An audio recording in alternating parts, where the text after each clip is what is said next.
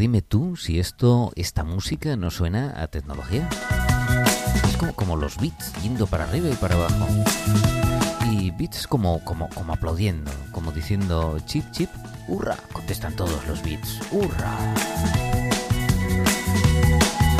Este es el programa de tecnología de Radio al Cuadrado.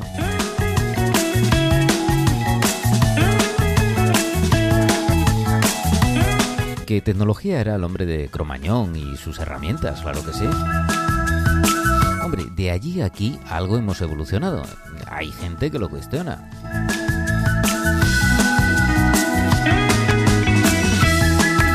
Nos gusta la tecnología y cuando te gusta la tecnología te gusta la de cómo se hace un martillo o cómo se hace un microprocesador. Lo que pasa que es verdad que aquí te vamos a contar cosas eh, lo más útiles posibles y eso tiene que ver con la tecnología que más estamos usando ahora. Hombre, que cuando cuelgas un clavo usas el martillo, totalmente cierto. Y que ese mango del martillo tiene que tener una longitud conforme a la masa que tiene la cabeza, también es verdad.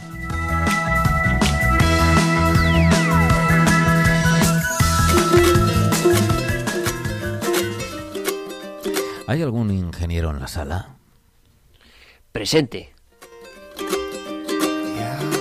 Y es que en esta sociedad que vivimos, eh, tan básico, casi, casi como decir, hay algún médico en la sala y que decir si hay algún ingeniero, ¿no? Bueno, y a veces hasta abogado, de todo. Es que ahora eh, estamos muy con los trabajos corales, ¿verdad? Muchos profesionales de muchas materias para resolver eh, problemas comunes. Los ingenieros, por ejemplo, han colaborado y colaboran muy notablemente en la tecnología aplicada a la medicina, por poner algo, ¿verdad? Por poner algún ejemplo de campo de aplicación, pero sí hay muchos campos muy variados, pero bueno, quizás el de la biomedicina o tecnología biológica o de la medicina, quizás sea el que en, en estos tiempos es el que más se está viendo, ¿no? Pero sí que es cierto que hay muchos campos. De todas formas, cada chip chipurra tiene un contenido concreto y este tenemos, nos vamos a ir por los aledaños de, hacemos un poco de, ¿cómo se llama esto? Eh, el, sumario, el sumario de lo que vamos a hablar en este chip, ¿no?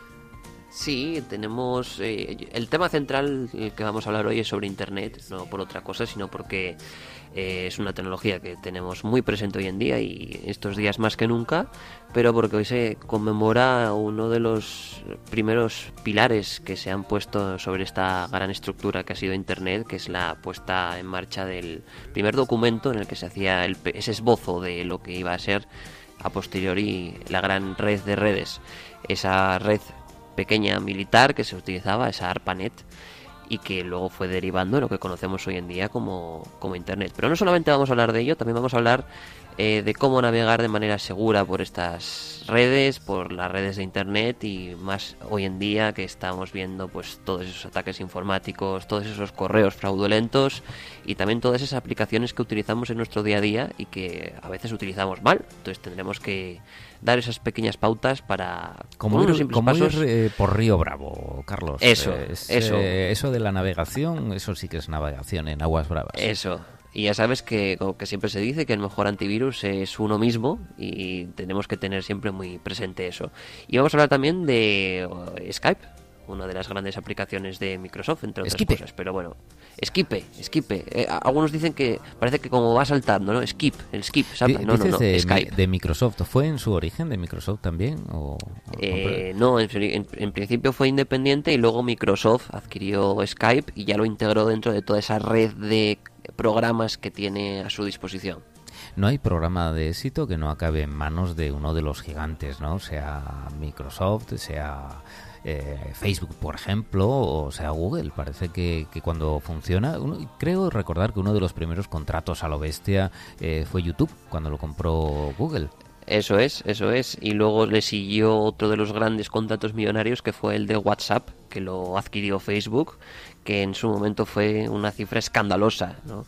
y fue incluso se le vio como un atentado a la privacidad porque que Facebook eh, esté metiendo las patas en muchos sitios de la red atenta un poco también a la libertad ¿no? al final cuando lo apagan por algo será por algo será claro claro ya sabemos que cuando no vemos el negocio eh, el negocio es que somos nosotros Pues sí, que hace fue en 1969 cuando podemos datar, que fue casi la génesis de Internet, cuando se ponen esos primeros eh, supuestos de lo que va a ser con ese documento RFC, que es, no sé a qué aluden esas siglas, pero así se suele llamar a esos documentos, ¿no? Sí, siempre que aparece pues un nuevo protocolo, un nuevo programa o demás en, todo este campo de, la informática se aplican estos documentos que se denominan vulgarmente RFCs, bueno, las siglas, eh, que significa petición de cambio o, request for document, ¿no? un documento en el que se esboza todas esas directrices que va a seguir y un poco también el funcionamiento. O bueno, en algunos casos se recurren a estos documentos para ver, es como el como el libro de recetas de, cómo funciona. La verdad, una pena, me había hecho ilusión que RFC fuera radiofrecuencia, pero bueno, nada. No, no, no, en este caso no es radiofrecuencia, pero sí que es un documento muy importante y es el, libro maestro de cualquier protocolo que veamos en internet o cualquier programa. En este caso, pues es el libro blanco y de hecho nunca, como se hizo hace 50 años, 51 en este caso, no se sabía que iba a tener tanta repercusión a día de hoy porque sí que se están requiriendo muchas copias de él y estaba manuscrito, así un poco chapucero, porque tampoco se sabía que iba a tener tanta repercusión. A día de hoy. Fíjate que pasaron años, después ya se hizo el protocolo TCP/IP, pero, pero es que fue hace unos años eh, cuando habíamos hablado de que, de que se iban a acabar las direcciones IP, ¿no? Y que cambiaba un poquito el protocolo, ¿verdad? ¿Quién iba a decir esto a, a los padres de Internet, ¿no?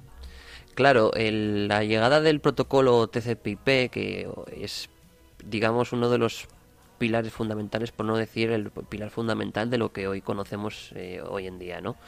Eh, esta llegada, en su día se decía, bueno, tenemos unas 200 millones de, direcciones IP.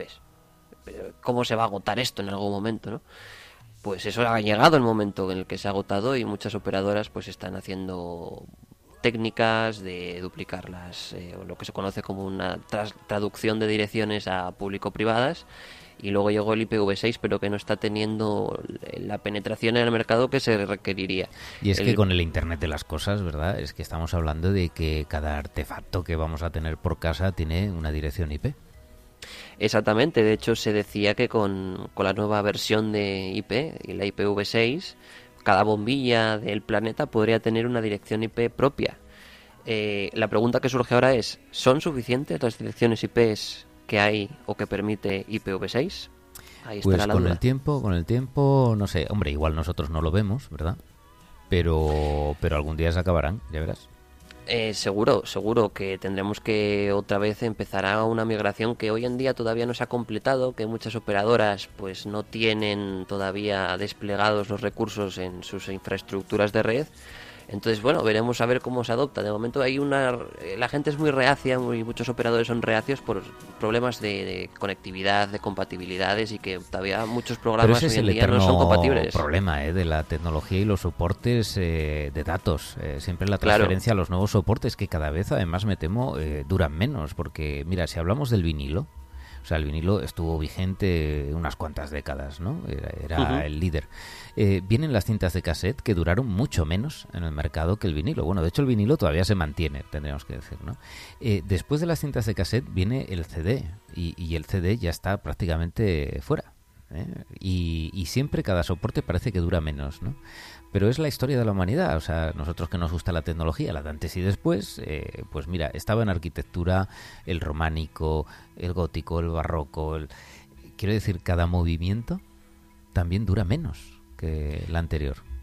Claro, lo que pasa que, bueno, como comentabas ahora el vinilo, ¿no? El vinilo, si algo por algo ha perdurado es por la calidad de, audio que ofrece. Sí, por, más, más, que la calidad, yo diría, no es una calidad ya técnica, es una calidad, un, sonido particular, ¿no? Eh, eh, claro que para eso tienes que tener un buen equipo también. Si no lo tienes, pues eh, mejor otra cosa. Pero bueno. Claro, puedes tener vinilo o puedes tener un botijo con unas mm, ramas ahí puestas y que haga los surcos. Mira, yo no tengo un, buen plato, entonces no, no escucho los vinilos que tengo porque no tengo el buen plato. Y si un día lo tuviese, lo pondría. Pero es que además tiene esa parte de ceremonia, ¿verdad? De, de coger el, el, disco, limpiarlo, bajar la aguja, todo esto, ¿no? Que por cierto han hecho, hay algunos vídeos por ahí recientes de que ponen a gente joven eh, poniendo una cinta de cassette o un disco y que son incapaces. sí, de, esos vídeos he visto unos cuantos. De todas formas, te voy a decir una cosa. O sea, yo aquí seleccionan a la gente de tal manera que no es que no lo hayan visto o que sean ignorantes. Eh, es que son un poco, eh, no sé, empieza por Inve y acaba Celes. no, no, quiero decir, o sea, pensar no se puede sustituir, ¿eh? Pensar no, eso, ¿eh? eso sin ninguna duda. Eh, sí que había visto alguno de esos vídeos y, por ejemplo, con los, las famosas cintas de VHS, que no fue el estándar de que más calidad ofrecía, pero sí que fue el más extendido, porque estaba también el vídeo era, beta, era el, que el, que menos, bueno, estaba beta, Betamax daba mucha más calidad y por encima del Betamax incluso el vídeo 2000. O sea, que así se llamaba, que era el sistema de, de Philips, ¿no? Eh, daban mucha más calidad, sobre todo porque la, la velocidad relativa que tenía la cinta era mayor y entonces se conseguía que, el sonido fuera también mucho mejor, ¿no? Eh, son tecnologías, pues muchas veces no han triunfado por la fidelidad o la calidad que eh, ofrecen. Es cuestión comercial, exactamente. Eh, fíjate, de hecho, cuando se sacó el, el DAT, era un sistema de cintas digitales, ¿no? Una cinta magnética y era digital, muy pequeñita. En eso iba a sustituir las cintas de cassette, con una calidad digital fantástica. Entonces le salió tan bueno que dijeron, no, lo vamos a destinar al mercado profesional. Y entonces eh, se quedó solo en el mercado profesional. Claro, lo que no calcularon bien es que al final enseguida luego vino el CD, la grabación en disco duro, etcétera. Entonces, pues eso quedó en nada, ¿no? Y les, pilló, les pilló el tren. Y a lo mejor hubiera pasado, bueno, cuando, cuando llegaron los, las primeras grabadoras de CD, eh, fue mucho, mucho tiempo después de los reproductores y en realidad se, se, inventaron y se diseñaron al mismo tiempo. Claro. Oye, todo esto por hablar de, de la creación de Internet. Que bueno, ahí estaba el ejército, estaban las universidades, que enseguida, enseguida vieron las posibilidades que daba aquello, ¿verdad?, de intercambio de información y de exploración de lo que era propiamente la red, para decir, oye, ¿y esto cómo funciona? ¿Cómo lo podemos llevar adelante, no? Exactamente, de hecho, bueno, comentábamos eh, en otros programas que teníamos también en la jornada de hoy, pues bueno, lo recargamos también en este, que el primer nodo, la primera comunicación que se realizó eh, oficialmente a través de este medio fue entre dos universidades, entre eh, dos universidades en California, ¿no? en los Estados. Eh, Yo me los imagino recibiendo el mensaje, la información y tal, y, pegando un salto, como cuando llega el, satélite a desplegarse y están todos ahí en Cabo Cañaveral o tal. ¿no? me imagino esa emoción que, que, claro, es incomprensible para el que no sepa qué es lo que hay detrás y todo el esfuerzo que supone, ¿no? Claro, y, sobre todo, pues de las redes que están desplegadas, pues tienen que seguir una serie de criterios y un dimensionamiento adecuado, ¿no? Para predecir cuánto tráfico va a ir por cada nodo y demás. Es un sistema bastante complejo, aunque lo veamos muy sencillo como pulsar una tecla y enviar un mensaje o cualquier otra acción de ratón muy sencilla. Lo que hay por detrás es muy complejo, pero todas estas cosas que parecen tan sencillas suelen ser las más complejas por detrás. Mira, había una vez un episodio de Big Bang Theory. Y... Nuestro gran referente en el programa. Exactamente. Bueno, pues lanzaban una señal, no sé si era la luna o un satélite, y entonces simplemente esperaban a que rebotase y llegase al tejado, a la azotea de su casa, ¿no? Entonces, llega la señal y se ponen todos contentos y felices. y claro, los, que no son científicos eh, dicen, pero esto están locos, ¿no? Bueno, pues un poco sí, pero yo creo que esa magia es, impresionante, ¿no? El poder percibirla, el decir, mira, he mandado esta señal láser a la luna y estoy rebotando en la superficie y ahora vuelve, no sé, es algo increíble. Sí, sí, sí, sin duda alguna, pero ya sabes que solo lo entienden quien sabe el trabajo que realmente hay detrás, ¿no? Como comentabas.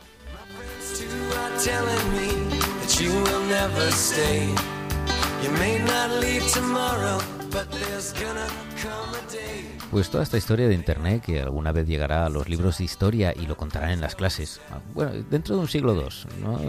Tardan en actualizarse un poquito, pero eh, tiene muchos padres porque está el que creó todo el tema del protocolo de las direcciones eh, IP, está los que gestionan todo este centro donde se pone el nombre, ¿no? y a cada número el centro de donde se distribuyen todos esos paquetes, ¿no? esos bloques de dirección IP y luego también existen dentro de cada país, pues son autoridades de nombrado que son los que ponen los nombres a las páginas web, por ejemplo, www.radioalcuadrado.es está también cotejado por una autoridad eh, de nombrado española. Y a mí esto creo que, que sí es, es, apasionante cómo surge, ¿no? Porque si algún poder o algún gobierno se hubiera dado cuenta, hubiera dicho, no, espera. Y, no, no sé, parece que, que, la humanidad o hay una serie de recursos, de personas que se ponen de acuerdo y esto lo van sacando adelante. Yo creo que porque pilló despistado a otros, ¿eh? Puede ser, puede ser, pero sí que mm, me parece una buena reflexión, ¿no? La que hiciste, porque sí es cierto que esto es una cuestión de, no sé si decirlo, solidaridad o de, gran compañerismo entre distintas organizaciones y sí que Internet en ese sentido es bastante solidario, ¿no? Desde cómo ha empezado hasta cómo sigue hoy en día manteniéndose y toda la red que lo compone, que no somos pocos precisamente.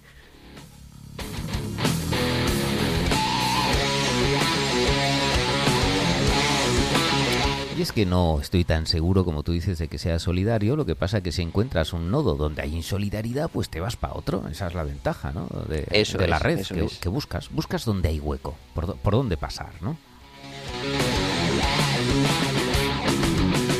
Y hablando de dónde pasar, la geolocalización. Me gusta rockero esta música, sí, sí, sí, sí.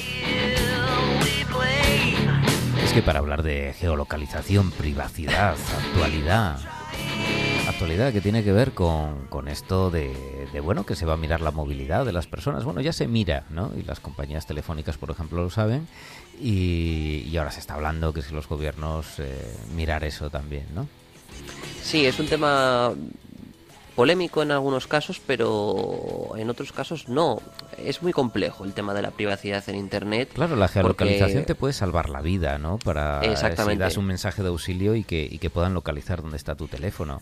Exactamente, de hecho, por ejemplo, en los Estados Unidos, cuando se realiza una llamada al 091 o, lo que sería el equivalente del 112 aquí, tienen ya tecnología para que en el centro en el que están recibiendo la llamada sepan la ubicación exacta de la persona de la que está llamando.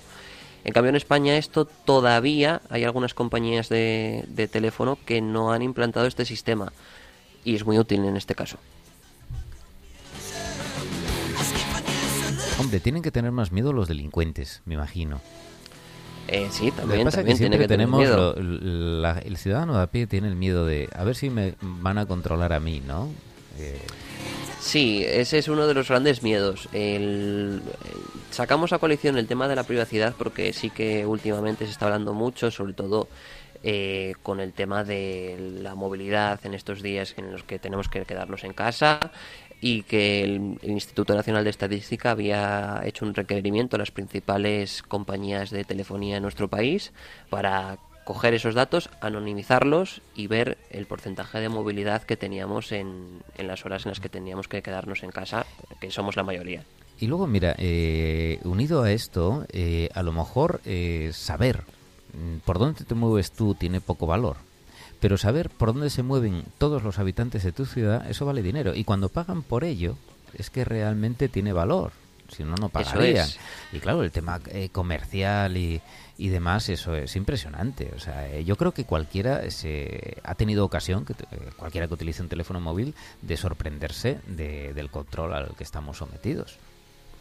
Sí, sin duda, si hay un petróleo que sea del siglo XXI, hoy en día son los datos y da todo lugar a lo que es el famoso Big Data y a todas esas redes que analizan millones y millones de datos para, pues por ejemplo, verla o predecir qué música te gusta o qué contenidos vas a ver o qué contenidos te muestro en una página web para, en función de las visitas que has realizado en el último tiempo, mostrarte las que pueden ser de mayor interés. Uno de esos datos que ha requerido, en este caso, el Instituto Nacional de Estadística, en un estudio que empezó a realizar a finales del año pasado, es sobre el estudio de movilidad en distintos días del, año y en unas fechas muy concretas. Por ejemplo, periodos vacacionales o periodos simplemente en los que se trabaja y comprobar o ver o estudiar cuál es el comportamiento de la gente en determinadas áreas geográficas.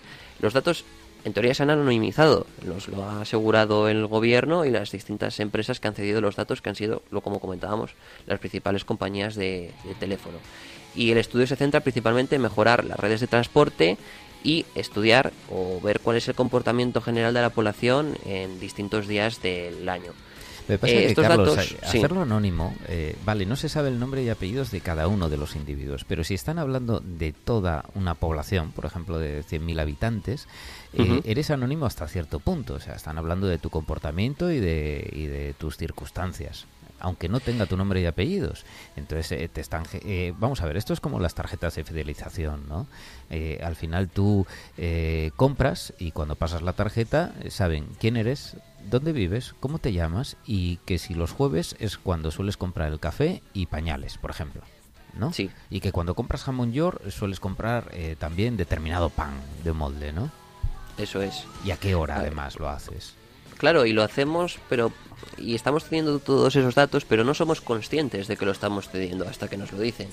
Pero de la misma manera que estaba sucediendo con el tema de la geolocalización, ocurre prácticamente en cualquier transacción que realicemos por internet. Simplemente navegar con una página web, estamos cediendo una cantidad de datos. Ahora aparece, hasta hace poco, por una regulación europea, en cada página web que visites que tenga cookies te está diciendo, estamos utilizando cookies para esto y para esto y para esto. Mira, ¿Y nosotros qué hacemos normalmente? Le damos al OK. Sí, pero mira, a mí eso me, parece un poco excesivo. Primero porque lo utilizan todas, o sea, lo raro es la que no lo utilice, y entonces meter todo ese rollo también, no sé.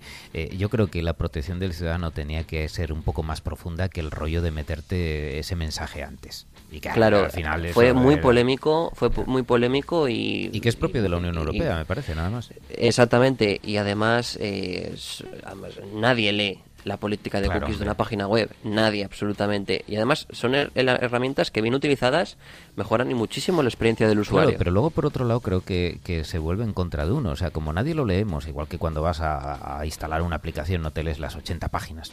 Eso porque, es. porque además tendrías que poder entenderlas, que esa es otra. ¿eh? Eso, exactamente. Bueno, pues entonces le das al OK, con lo cual, fíjate, te hemos avisado y ya te lo habíamos dicho. Entonces se vuelve en tu contra. Yo creo que era mejor como antes, ¿no? Pero bueno, eh, al final eh, el control es grande, pero también es verdad que cuando vamos por la calle no vamos con la cara tapada, ¿no? Y nos ve la gente, claro, donde entramos, ¿no? Yo, creo que, que, al final el sentido común y, y, lo de que no hagas nada malo, ¿no? Que es lo, importante. Después, Luego, eh, es verdad que a veces te sorprende, ¿eh, Carlos? O sea, Sin duda. Cualquier teléfono móvil te puede decir, sabe cuándo vas en coche, cuándo no, y sabe a dónde sueles ir, qué día de semana y a qué horas. Y, ojo, cuando digo que lo saben, es que guardan la información porque la utilizan. Es decir, cualquier persona, eh, sin que haya buscado, vamos a ponerte a alguien que va en, a la iglesia Sotrondio, por decir algo, ¿no? Y dice, venga, y un día eh, no sabe dónde queda y entonces lo pone para que le guíe. Bien, y el sistema ya sabe que él ha buscado esa dirección y que ha ido. Pero tú ponte que él conoce de sobra porque es de Sotrondio y va desde Oviedo todos los días a Sotrondio. ¿eh? Y, y nunca lo ha buscado porque lo conoce muy bien dónde ir y cómo ir. Un día se sube al coche eh, a la hora que suele ir a Sotrondio y sin haber buscado nunca en ninguna aplicación esa dirección, le dice, tienes tantos minutos para llegar a tu destino en Sotrondio al lado de la iglesia. ¿Eso qué es? Sí, tal cual. Eso, eso, es Big Data y eso es eh, estudiar todos tus datos. Exactamente, y eso ocurre en, prácticamente con cualquier aplicación que nosotros utilicemos. Te voy a poner un ejemplo. ¿Tú alguna vez has utilizado Google Maps? Sí, claro, muchas veces. Y tú te das cuenta que en la aplicación eh, hay una opción que se llama ver el tráfico en tiempo real. Sí.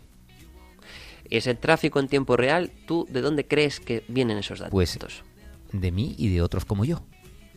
Eso es. Es decir, claro, eh, lo está viendo en todos los que están conectados en ese momento. Supuestamente que yo lo esté, pues entre todos los que estamos, eh, valora ese tráfico, claro. Y ese, esa, esa, esa cesión de datos la realizamos en cuanto instalamos la aplicación o en el caso de tener móviles con Android, con el sistema operativo de Google para móviles, cuando cuando instalamos eh, por primera vez el sistema operativo o accedemos por primera vez el teléfono móvil, estamos dando una serie de casillas de hemos leído y acepto las condiciones. Esa que, como decíamos, nunca se lee, pues ahí estamos aceptando, entre otras cosas, que esos datos se recopilen diariamente, en cada instante, y que se envíen para anonimizados a Google para poder mostrar todas esas tendencias, en este caso en el tráfico.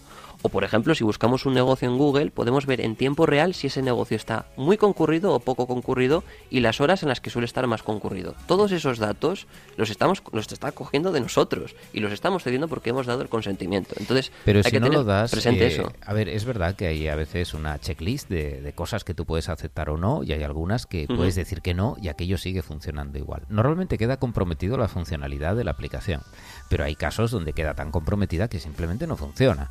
Eh, y lo de anonimizar, anomi- ¿cómo, cómo es eso? Anonimizar, anonimizar los datos. Alunizar, sí.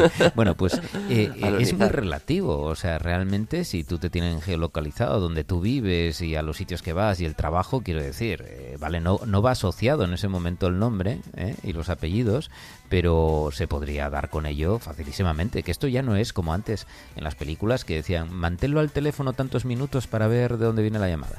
¿eh? Y había que es. localizar porque, porque era otro sistema, era analógico y demás. Pero eh, ahora mismo, hombre, es que quiero decir que lo de anónimo muy relativo, ¿eh? muy relativo. Muy relativo. Y te voy a poner un pequeño ejemplo eh, y además muy visual que me comentaba un compañero mío en una conferencia que habían realizado sobre el tema de la seguridad y de la privacidad en Internet. Ellos habían re- realizado un pequeño dispositivo que lo único que hacía era conectarse a distintas redes wifi que había en todo el entorno en el que se encontraban, que era bastante grande. Y las pintaron pero con una forma de galleta. Y dijeron, bueno, estas son vuestras cookies y vamos a daroslas y vais a ir durante todos estos días de conferencia, os vais a- las vais a llevar encima lo que hacían era coger las wifis más cercanas, registrarlas en un archivo de texto y luego posteriormente esas se enviaban al ponente y decían, bueno, fulanito, tú has estado este día a esta hora en este sitio y luego te has movido por aquí, por aquí por aquí. Bueno, pues también las redes wifi pueden coger incluso, eh, se, se utilizan para geolocalizar, para mejorar el posicionamiento y también pueden recopilar todos estos datos. Sí, por triangulación y demás, ¿no? Como las antenas también de telefonía Eso y es. demás, siempre estás más cerca de una de otra. O sea, el, el teléfono no lanza las, o- las ondas ahí, ala, no, no, se va no, conectando no. con los distintos puntos de acceso y claro, por triangulación pues te sale, ¿no? Eso es, y hay varias empresas detrás de esto de la geolocalización mediante puntos wifi, pero la más grande a día de hoy es Google.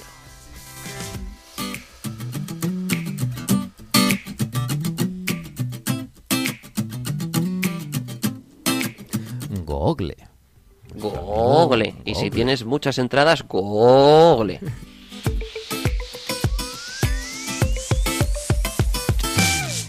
Bueno, este es el mundo que nos toca vivir, ¿no? En todo momento de la historia hay unos riesgos, hay unas ventajas. Eh, A mí me parece que hay muchísimas, muchísimas ventajas, ¿eh? Yo, eh, vamos, si Sin nos duda. ponemos a enumerar, eh, son inmensas. Eh, ya digo que por la calle no vamos eh, con la cara tapada cuando eh, asumes el riesgo de decir, bueno, pues por internet hago un pago con una tarjeta. Bueno, puedes ir por la calle y te pueden robar también, ¿no? Y, Eso con, es. y con más violencia, con más violencia y con más riesgo quizás físico, ¿no?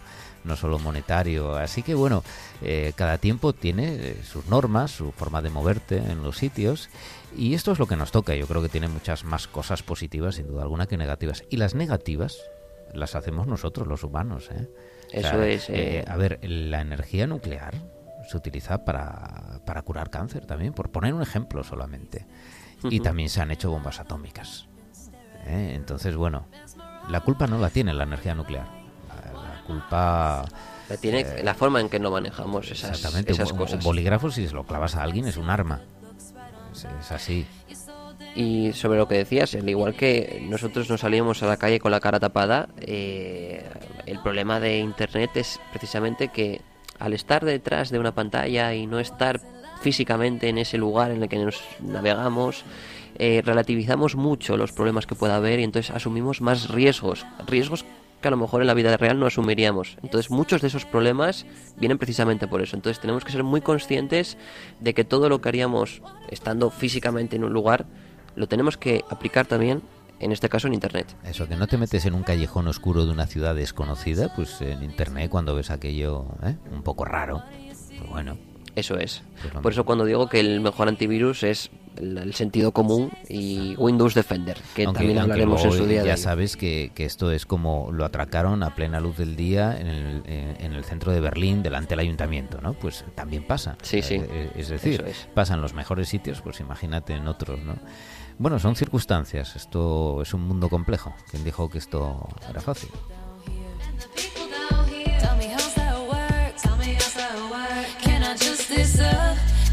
El caso es que detrás de muchas actualizaciones de las aplicaciones está el tema de seguridad, ¿verdad? Que hablamos. Eh, Siempre. La gente dice, ¿por qué estoy actualizando cada poco? Bueno, pues puede ser por dos motivos. Hay algunas, hay algunas aplicaciones, no voy a decir el nombre de ninguna, que constantemente se están actualizando pues para intentar instalarte otros programas al mismo tiempo.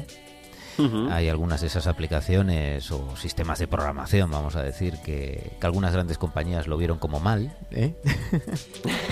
y les criticaron, pero tenían toda la razón, a mi entender. ¿Llamas de Windows Vista? Eh, bueno, estaba pensando también en algo que empieza por Ja y acaba por Va y cosas estas, ¿no? Que no, también, que no lo veía, nuestro, que no lo veía muy bien desde, desde Apple, ¿no? Sí, sí. Eh, bueno, el caso es que, fíjate, al final, bueno, las cosas van poniendo también a muchos en su sitio, ¿verdad? Pero también la actualización, a veces no solo por cuestión de marketing, sino por cuestión de seguridad. Para encuentran huecos y los tapan.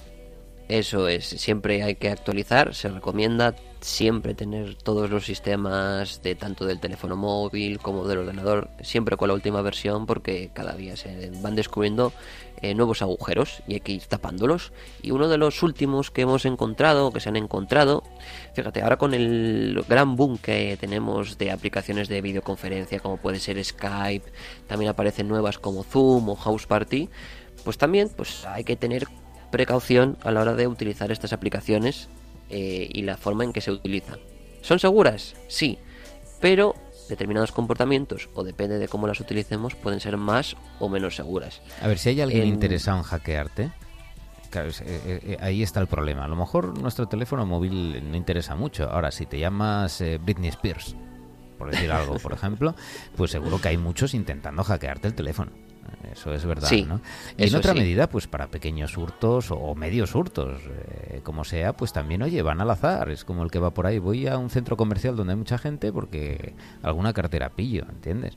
O sea, cuando estamos hablando de que son inseguras sobre todo cuando hay mala fe de otra parte. Y luego también es verdad que ya propiamente la aplicación vende tus datos también. Aunque bueno, eso el riesgo es más medido. ¿eh? Eso es eso es. Y muchas de estas aplicaciones, el, modo en el que se solía atacarlas, pues era entrar en conferencias y, bueno, algún insulto o, alguna imagen fuera de tono. Eh, todo esto se va a ir solucionando, las distintas eh, aplicaciones ya han tomado medidas al respecto de manera inmediata, sobre todo para mejorar su reputación, porque esto sí que afecta ahí bastante y no es de al agrado del usuario saber que estás utilizando una aplicación vulnerable o que se está hablando de ella que es vulnerable. Sobre todo pues para poner restricciones y para acotar más esas salas de reuniones y mediante una invitación, pero también mediante una contraseña y demás eh, mecanismos de seguridad para hacerlas mucho más seguras en este caso. Por tanto, se están tomando ya medidas y de hecho algunas ya se han actualizado incorporando estas últimas actualizaciones.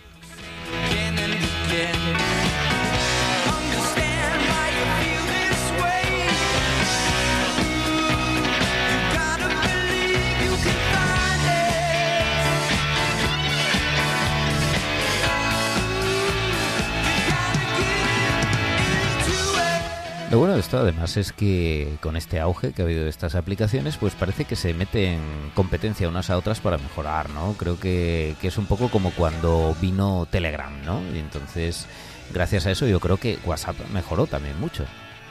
Eh, sí, pero tiene mucho margen de mejora todavía, ¿eh? Muchísimo, seguramente. Sí, al final el, Barça hace grande al Madrid y el Madrid al Barça, ¿no? Se, necesitan eh, mutuamente. Una de las eh, últimas incorporaciones de WhatsApp era limitar los reenvíos de mensajes masivos con el fin de, bueno, acotar un poco el tema de las fake news y de los distintos bulos que andan corriendo por muchas redes. No sé cuánto de efectiva puede ser esta medida. Mm, veremos a ver el impacto que tiene, pero sí, yo creo que si puede hay mala ser fe, efectiva en, en un corto plazo y, y pasado ese plazo vuelve otra vez eh, las sí, cosas porque igual, al final parece, ¿eh? si hay mala fe, si hay mala fe no esto es una medida poco disuasoria. Yo creo que tendrían que aplicarse otros mecanismos. De hecho, algunas, por ejemplo, como Twitter, sí que implementan mecanismos para determinar si una noticia que se difunde es falsa o no, analizando el propio tweet o el contenido del mismo.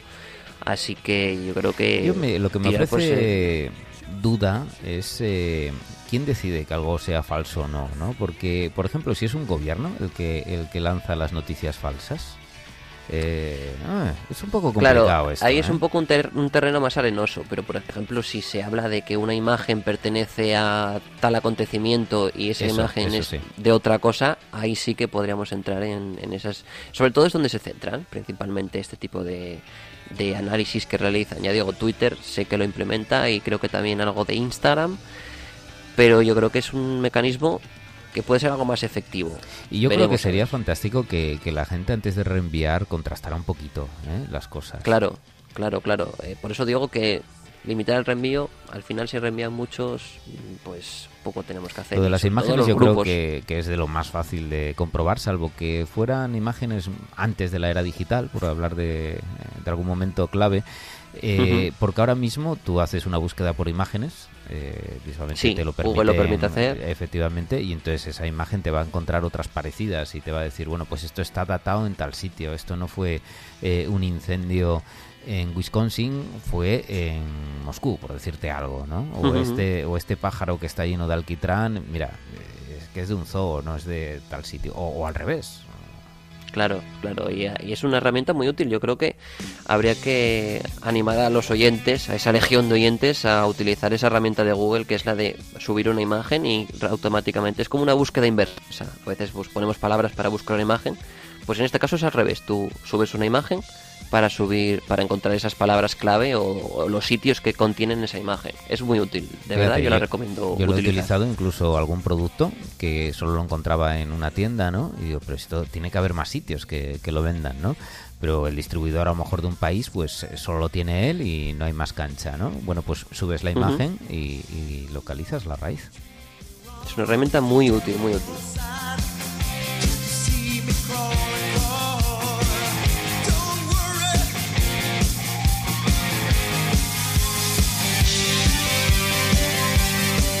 Y hemos visto en los últimos años que, igual que nosotros tenemos un programa de tecnología, hay muchísimas páginas especializadas en todo tema de gadgets y tecnología, ¿no? Y algunas que, igual que cuando decimos, oye, mira a ver dónde te metes en internet, pues oye, podéis ir buscando y viendo aquellas que tienen un nicho un poco más serio, ¿eh? y que os dan un feedback de muchas cosas. Es decir, por ejemplo, ahora mismo sale un nuevo terminal de teléfono de una gran marca, ¿no? Pues vas a encontrar páginas que te hacen una review, que lo analizan, que lo valoran, que lo comparan, y otras páginas que cogen y lo meten en una licuadora, le dan vueltas y miran a ver qué salió de ahí. Y claro, en Claro, fin, están las de copia y pega. eh, bueno, hay, que intentar, yo creo que con el tiempo eh, todo va remansando y además ya hay muchas de estas webs que tienen ya años de historia. Entonces eso también es otra garantía. La ¿no? antigüedad es un plus en este caso.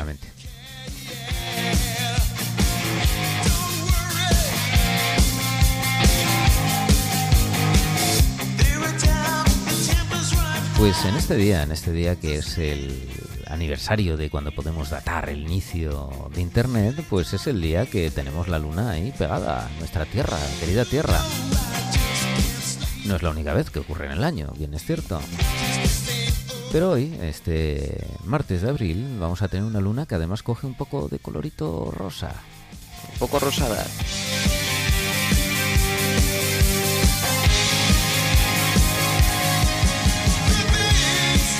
La Lo que pasa tecnología, que los que estamos en zona de costa vamos a tener un pelín difícil, Javi, para ver la por las, superluna. por las nubes, ¿eh? Ay, rabia. las nubes, ay, las nubes. Bueno, mañana va a estar bastante grande. A ver, eh, esto ya sabes, es porcentualmente el momento más grande, ¿no? Pero bueno, mañana sigue bastante grande. Esto es como distinguir entre el plenilunio y, y los cuatro días antes, ¿no? Bueno, pues es, Ujú. basta- es bastante grande también. Parece llena.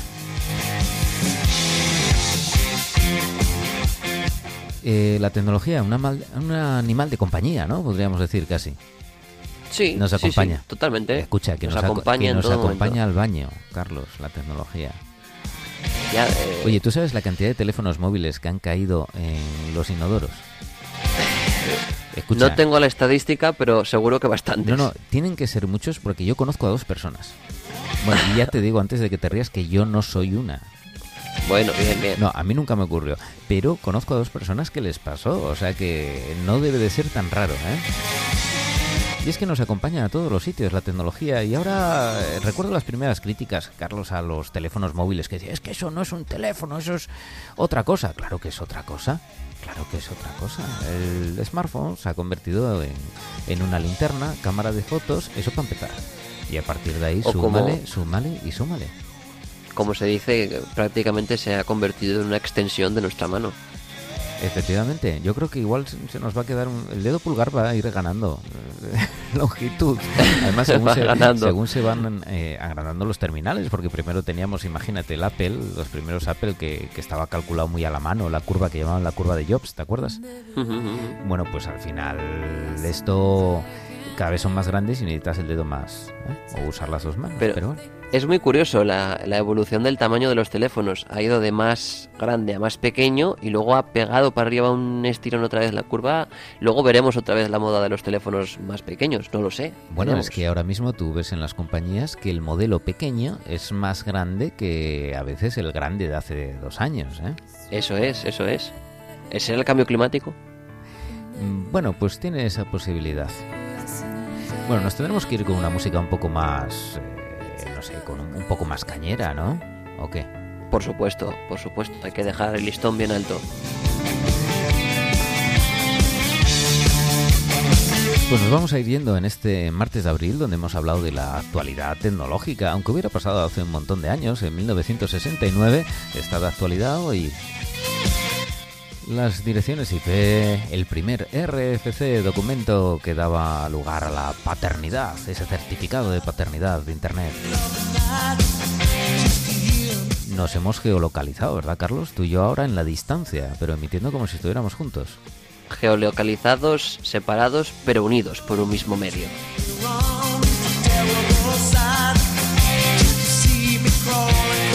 Y que no te metas en los sitios oscuros que te dan mala espina. Sean en internet o en otro lado, que la pantillita parece que da seguridad. Por cierto, la, pan- la cámara, la cámara, desconéctala o tápala cuando no la quieras usar. Tapada, aquí la tengo.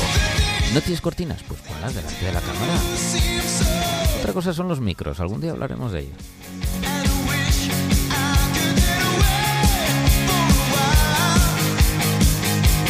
Y esas redes sociales que ahora ya no sabríamos casi vivir sin ellas. Hacen estar más cerca y que seguramente pasarán a la historia en estas jornadas tan especiales que pasamos con esta pandemia como algo que ha formado parte de nuestras vidas más que nunca.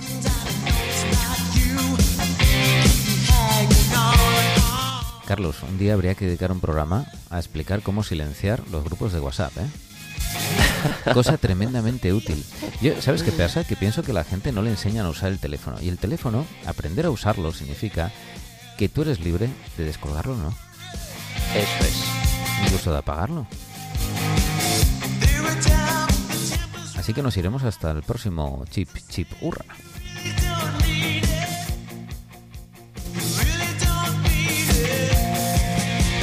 Tendrás ya seguramente un montón de temas preparados para el próximo Chip Chip Hurra.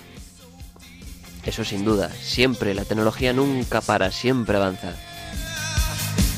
Pues ahí estamos. Bueno, Carlos, abrazote. Nos vemos. Un y abrazo amigos- muy fuerte. Y amigos oyentes, nos escuchamos, nos mensajeamos a ese correo que es en redacción arroba radioalcuadrado.es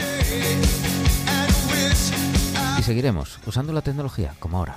Llegamos a tus orejas gracias a la tecnología. Muy buenas tardes. I